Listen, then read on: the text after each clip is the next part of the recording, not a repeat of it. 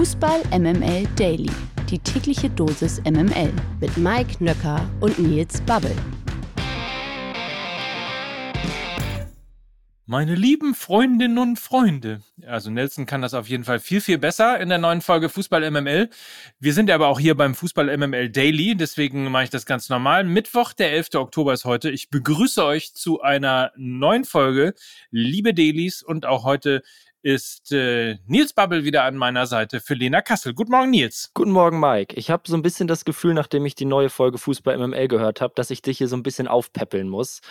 äh, um das Bin so ganz schön sagen, gedisst worden, ne? Ja, um das so zu sagen, wenn Fußball MML eine Pressekonferenz wäre, du wärst gestern Juan Bernat gewesen. So. Also, das war genau. echt nicht nett an der einen oder anderen Stelle und deswegen, Mike, äh, fühl dich doch hier willkommen, fühl dich hier zu Hause. Ich glaube, nach zehn Minuten hast du ja auch den Satz gesagt, ich will zurück in den Daily. Ja. Äh, jetzt bist du hier und ich hoffe, du fühlst dich pudelwohl. Ja, vielen Dank. Ach, schön, dass es dir aufgefallen ist. Ja, in ja, der Tat, es ja. war es ist sehr hart mit mir umgegangen worden. Mitleid ist natürlich immer das, was man gerade nicht haben will, aber sowas in der Richtung äh, empfinde ich gerade ja, so ein bisschen. Das ist lieb. Vielen Dank. Aber Mitleid klingt wirklich ein bisschen doof. Ja. Komm, lass uns schnell wieder äh, wie professionelle Podcaster wirken. Die MML Gerüchteküche. Nach der Entlassung von Enrico Maaßen ist der FC Augsburg neuerdings bekanntlich auf Trainersuche und natürlich werden schon die ersten Namen in den Ring geworfen, wie Sky berichtet sollen. Mit André Breitenreiter und Stefan Kunz bereits zwei Nachfolger bereitstehen. Augsburgs Sportdirektor Manrico Jurendic arbeitete bereits beim FC Zürich erfolgreich mit Breitenreiter zusammen und Kunz wurde ja erst kürzlich als türkischer Nationaltrainer entlassen. Dann äh, checken wir dich mal als Lena-Ersatz gleich. Ähm, Nils, kannst du dir einen dieser Kandidaten beim FCA vorstellen? Grundsätzlich könnte ich mir sogar beide ganz gut beim FC Augsburg vorstellen. Beide stehen aus meiner Sicht ein bisschen für Offensivfußball, genau das, was der FC Augsburg ja in diesen ersten sieben Bundesligaspielen hat vermissen lassen. Insofern von der Art und Weise, wie die beiden Trainer Fußball spielen lassen, passt das. Ähm, Breitenreiter ist natürlich so ein low-hanging fruit. Ne? Also damit rechnet man jetzt eigentlich bei jeder Trainerentlassung, dass dieser Name fällt. André Breitenreiter hat Bundesliga-Erfahrung, war auch bei der TSG Hoffenheim in der vergangenen Saison ja nicht komplett unerfolgreich. Zumindest in den ersten Spielen lief es ja besonders gut. Äh, bei Schalke gut gearbeitet, in Hannover. Insofern, ja, der Name fällt selbstverständlich und Stefan Kunz ist da schon etwas überraschender und den fände ich persönlich richtig spannend. Der hat nämlich bei der U21 mit Torhüter Finn Dahmen und den beiden Mittelfeldspielern Arne Meyer und Niklas Dorsch den Europameistertitel gewonnen und alle drei spielen ja mittlerweile beim FC Augsburg. Diesen Weg da jetzt gemeinsam mit Kunz weiterzugehen, fände ich total spannend und hätte ich auch Bock drauf. Inwieweit das realistisch ist. Ja, Sky spricht zwar davon, dass irgendwie sich beide schon angeboten hätten boah, weiß ich nicht, bei Kunst ehrlich gesagt nicht, aber wäre auf jeden Fall meine Wunschlösung. Wie sieht es da bei dir aus? Ja, interessant. Also Stefan Kunst klingt äh, auch ein bisschen, ähm, wie soll ich das sagen, ein bisschen spannender, ein Stück weit. Ähm, das liegt vielleicht daran, dass André Breitenreiter auch schon äh, wahnsinnig lange natürlich in der Bundesliga ist und es einfach immer mal wieder spannend ist, neue Gesichter zu sehen. Diesen Weg ist man ja auch beim FC Augsburg gegangen mit Enrico Maaßen. Da hat man sich ja auch einen Trainer gewünscht, der offensiv spielt, um dann zu sehen, dass er gar nicht so offensiv spielen kann oder will. Ähm, jedenfalls nicht beim FC Augsburg. Ähm, insofern wäre jetzt sozusagen von der Überraschung der Namen her oder von dem Experiment her Stefan Kunz vielleicht eben der logischere Nachfolger, gleichwohl man ja sagen muss, dass Trainer, ähm, die direkt vom DFB kommen, in der Vergangenheit nicht so besonders gut in der Bundesliga dann äh, wieder ähm, gepunktet haben. Also da gibt's ja nicht nur Berti Vogt, ähm, sondern auch den einen oder anderen, dem das nicht so sehr gelungen ist. Insofern mal schauen. Also ich bin jetzt, äh, bin mal gespannt, was kommt. Es ist jetzt nicht so, dass ich irgendwie voll mitfiebere und sage, Mensch, FC Augsburg, wer da wohl Trainer wird, da bin ich super gespannt. Ähm, aber ich würde ehrlicherweise würde ich Stefan Kunz gerne mal in der Bundesliga unter Wettkampfbedingungen sehen und mal gucken, wie er da als Trainer funktioniert. Als Typ ist er super und insofern wäre es natürlich ähm, ja auch ein Typ, der in die Bundesliga passt. Die Bundesliga würde Stefan Kunz gut tun. Stefan Kunz würde der gute Bundesliga gut tun. Also das wäre auf jeden Fall jetzt mal, da würde ich nach rechts swipen, wenn ich äh, auf Trainer Tinder wäre und als FC Augsburg gerade suchen würde. Was sagt Mickey Beisen jetzt immer so schön? Ich schließe mich meinem Vorredner an. Ja, danke. Voll schön hier, dass einem gar nicht widersprochen wird oder äh, gleich der erste Fehler oder ein Äh oder sonst was vorgeworfen wird. Ich mag's hier. Die Fußball MML Presseschau. MML Presseschau. Nach der öffentlichen Kritik von Uli Hoeneß an Oliver Kahn hat sich Bayerns ehemaliger CEO jetzt in der Bild-Zeitung dazu geäußert. Zitat Kahn. Der FC Bayern und ich hatten im Sommer vereinbart, dass wir dieses Kapitel freundschaftlich schließen wollen und ich auch in Zukunft gerne Teil der FC Bayern Familie bleibe. Die aktuellen Äußerungen von Uli Hoeneß tragen zu einem respektvollen Miteinander nicht unbedingt bei. Hoeneß hatte ja am Sonntag im BR Mike, bei welcher Sendung? Bei der Wahlsendung. Bei einer Politsendung. Ja, bei der Wahlsendung. Es war ja Landtagswahl in Bayern und äh, ist ja natürlich eine logische Konsequenz, dass Uli Hoeneß dann zur Wahlsendung eingeladen wird. Also bei der Wahlsendung war Uli Hoeneß. Richtig. Und, ja? und äh, da hat er die Berufung von Kahn zum Vorstandsboss im Nachhinein als großen Fehler bezeichnet. Kahn selbst sagt nun, dass er seinen Frieden mit seiner Zeit beim Rekordmeister als Vorstandsvorsitzender gemacht habe und optimistisch in die Zukunft blicke. Ich weiß nicht, wie es dir geht, Mike. Ja, zeigt übrigens auch, ähm, man, man kann mit dem FC Bayern vereinbaren, was man will. Was du halt nicht steuern kannst, sind die Talkshow-Besuche von, von Uli, äh, von Uli Hoeneß. Ja, das, ja. das wird auch in den nächsten zehn Jahren, äh, sofern Uli Hoeneß hoffentlich gesund bleibt, sich nicht verändern. Das News Update aus der MML-Redaktion. Wie erwartet haben das Vereinigte Königreich und Irland den Zuschlag für die Ausrichtung der Fußball-EM 2028 erhalten. Das Turnier vier Jahre später, also die EM 2032, findet außerdem in Italien und der Türkei statt. Das Ganze wurde gestern vom Exekutivkomitee der UEFA entschieden. Mit Blick auf die Vergabe der Weltmeisterschaften klingt das alles in Ordnung, würde ich sagen, oder? Ja, man ist ja Kummer gewohnt, ne? Also gut, ich finde jetzt die erste Europameisterschaft 2028 im Vereinigten Königreich und Irland finde ich super. Also dagegen spricht aus meiner Sicht wirklich ganz wenig ja, Türkei und Italien so als Partner EM ist dann irgendwie ein bisschen random. Also das ist natürlich, man weiß cringe genau wieso. Nee, nee, cringe, das muss man äh, den Boomern, wie du einer bist, nochmal erklären. Das ist nicht alles cringe. Äh, ich weiß aber, was du meinst. Nee, nee. Aber es ist auf Nee, nee, Mike, da reden wir nochmal anders drüber, um, um beim Thema zu bleiben. es ist. ist doch voll äh, cringe. nee?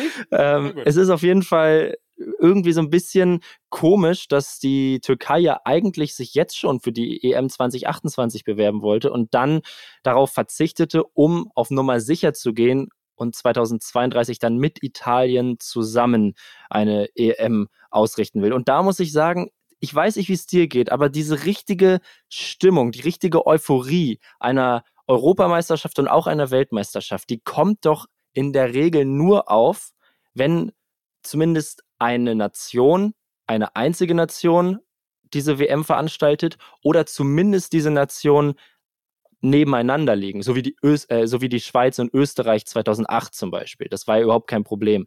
Aber Türkei und Italien, ich bin mir irgendwie nicht so sicher. Es, es ist so ein bisschen ähm, wie beim Nobelpreis, ne? Also wir haben mittlerweile so viele Länder und so viele Verbände, äh, dass man die Euro und ja auch die WM nur noch, also die Euro im Doppelpack und die WM nur noch im Sechserpack äh, vergeben kann. Ähm, aber zu Italien und Türkei möchte ich zumindest mal noch zwei Sätze ergänzen. Erstens, also ich bleib bei cringe, weil so richtig hätte ich diese Länder jetzt beispielsweise nicht verortet. Also wenn wir mal in der in der ähm, in der äh, Historie von Holland und Belgien beispielsweise sind oder jetzt äh, England, Vereinigtes Königreich und Irland ähm, oder nennen Spanien und Portugal. Also da hat man irgendwie so das Gefühl, da ist ein gewisser Bezug da. Bei Italien und der Türkei sehe ich das nicht. Und man muss auch noch mal sagen, wenn der Fußball politisch sein möchte, dann hat der Fußball natürlich eigentlich im Moment in einem diktatorisch angehauchten Land wie der Türkei äh, nichts zu suchen. Ja, wie gesagt, wir sind ja Kummer gewohnt. MML international. Die beiden italienischen Clubs SSC Neapel und AC Florenz sollen sich angeblich weigern, im kommenden Jahr beim italienischen Supercup in Saudi-Arabien anzutreten. Das berichten mittlerweile mehrere italienische Medien.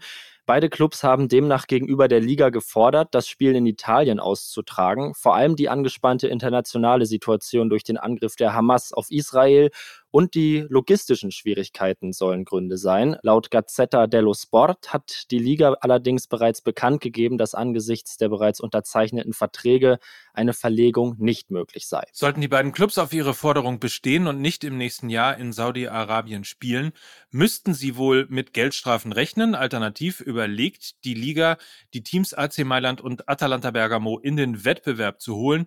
In der anderen Begegnung um den Einzug ins Finale spielt Inter Mailand gegen Lazio Rom. Der verlorene Sohn. Eden Hazard hat seine Profilaufbahn gestern für beendet erklärt. Seit seinem vorzeitigen Abschied von Real Madrid war der 32-Jährige zuletzt ohnehin ohne Club. Während seiner Laufbahn erzielte der trickreiche Rechtsaußen für seine Vereine 167 Tore und lieferte 157 Assists. Dazu kommen noch 33 Treffer für die belgische Nationalmannschaft. Hazard gewann mehrere große Titel, darunter die Champions League sowie jeweils zweimal die Europa League, die Premier League und La Liga. Und trotzdem hat man irgendwie so das Gefühl, der große Eden Hazard eigentlich, dieser sensationelle Spieler, dem ist so die ganz vollkommene Karriere nicht erfüllt worden oder er hat sie sich nicht erfüllt. Ja, und genau das kann man ja eigentlich ablesen seit dem Wechsel 2019 zu Real Madrid.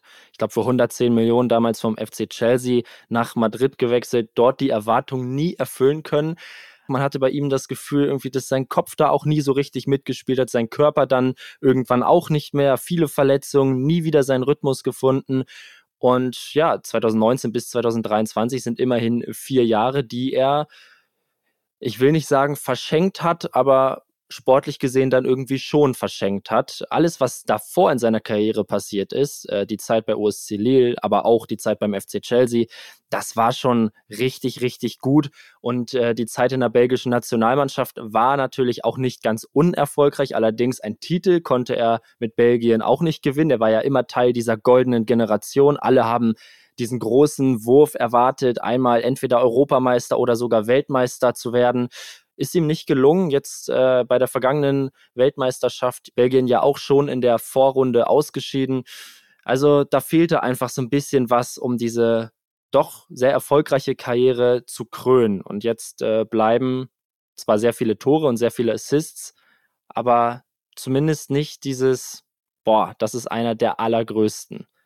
Zumindest ist es bei mir so. Ich scroll gerade wie so ein Blöder durch meine Timeline bei Instagram, weil mir gestern ein ähm, fantastisches Zitat von einem Mitspieler aufgefallen ist. Ich versuche es einfach mal so zusammenzubringen, weil ich ähm, ehrlicherweise nicht mehr weiß, wer es gewesen ist. Aber vielleicht ist das auch auf der Suche nach der Frage, warum Eden Nazar eigentlich ähm, nicht so die ganz vollendete Karriere bekommen hat.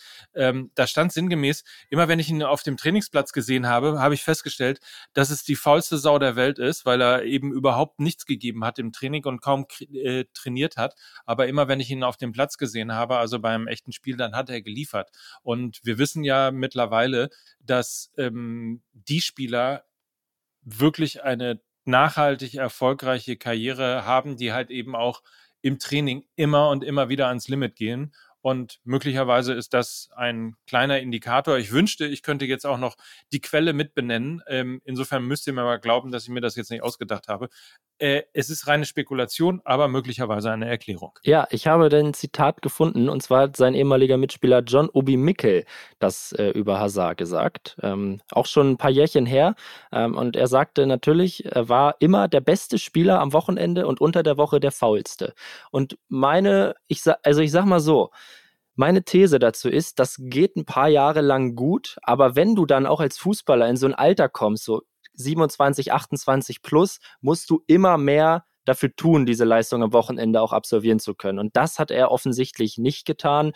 Bei Gareth Bale ist es ja ähnlich. Also seine Karriere verlief dann ja äh, bei Real Madrid in den letzten Jahren auch ähnlich. Da war er am liebsten auf dem Golfplatz und nicht auf dem, auf dem Fußballplatz. Und das äh, darf natürlich einfach nicht sein, wenn du die Leistung so abrufen möchtest. So ist es. Danke, dass du es äh, gefunden hast. Du bist offensichtlich akribischer als ich. Mit dem Fick Panda am Big Apple. Was mag das sein? ja, das ist natürlich jetzt die Frage. Freunde, natürlich die Freunde. neue Folge Fußball MML. Ja. Ey, das ist wirklich wieder ein Spektakel. Mehr kann man, mehr kann man hören, würde ich sagen. Ja, also der, der Fick Panda, du hast ja am Anfang gesagt, und so schließt sich ja mehr oder weniger der Kreis. Äh, du hast ja am Anfang gesagt, dass es mir nicht so richtig gut erging in der Sendung und äh, du das Gefühl hattest, dass ich auch ein bisschen gelitten habe. Also sagen wir mal so, der Fickpanda bin ich. und, und wie diese ganze Geschichte zustande kommt und rund wird, das hört ihr in der neuen Folge Fußball MML. Aber keine Angst, es geht natürlich nicht nur darum, es geht auch, und das hört man schon am Big Apple, äh, um die Nationalmannschaft. Wir reden über Borussia Dortmund, äh, wir reden natürlich über Gerassi oder wie Lukas Vogelsang, um das auch nochmal aufzu klären, wie Lukas Vogelsang, der hat dann äh, quasi mal wieder das Internet gewonnen.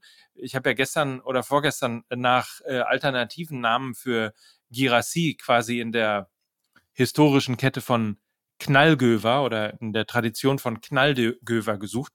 Und äh, er heißt natürlich Girassi. Das ist hm. natürlich logisch. Der Unersättliche. Gerassi, der Unersättliche. Ja. ja. ja. aber da ist Lukas dann eben auch Lukas. Äh, trotzdem, ich muss einfach an diesem Morgen sagen, Mike, ich will gar nicht so viel über Lukas und Mickey sprechen. Für mich zählt Mike Nöcker in diesem Format. Und trotzdem äh, sollt ihr die neue Folge hören. Jetzt geht das Geschleime los hier. Nein, überhaupt nicht. Aber du tust mir dann oft leid. Das ist, ja. oh Gott, oh Gott. Das schneiden wir alles nicht. Also. Auf jeden Fall. In bester MML-Tradition. Habt einen feinen Tag, eine feine Woche ähm, und beehrt uns morgen wieder. Dann sind wir nämlich schon wieder da und ähm, schauen so auf die Welt des Fußballs. Ich freue mich. Danke, lieber Mike. Sehr gerne. Danke, lieber Nils. Und wie immer gilt am Ende das Kommando. Das waren für euch Mike Nöcker und Nils Bubble für Fußball MML. Tschüss. Ciao. Dieser Podcast wird produziert von Podstars bei OMR.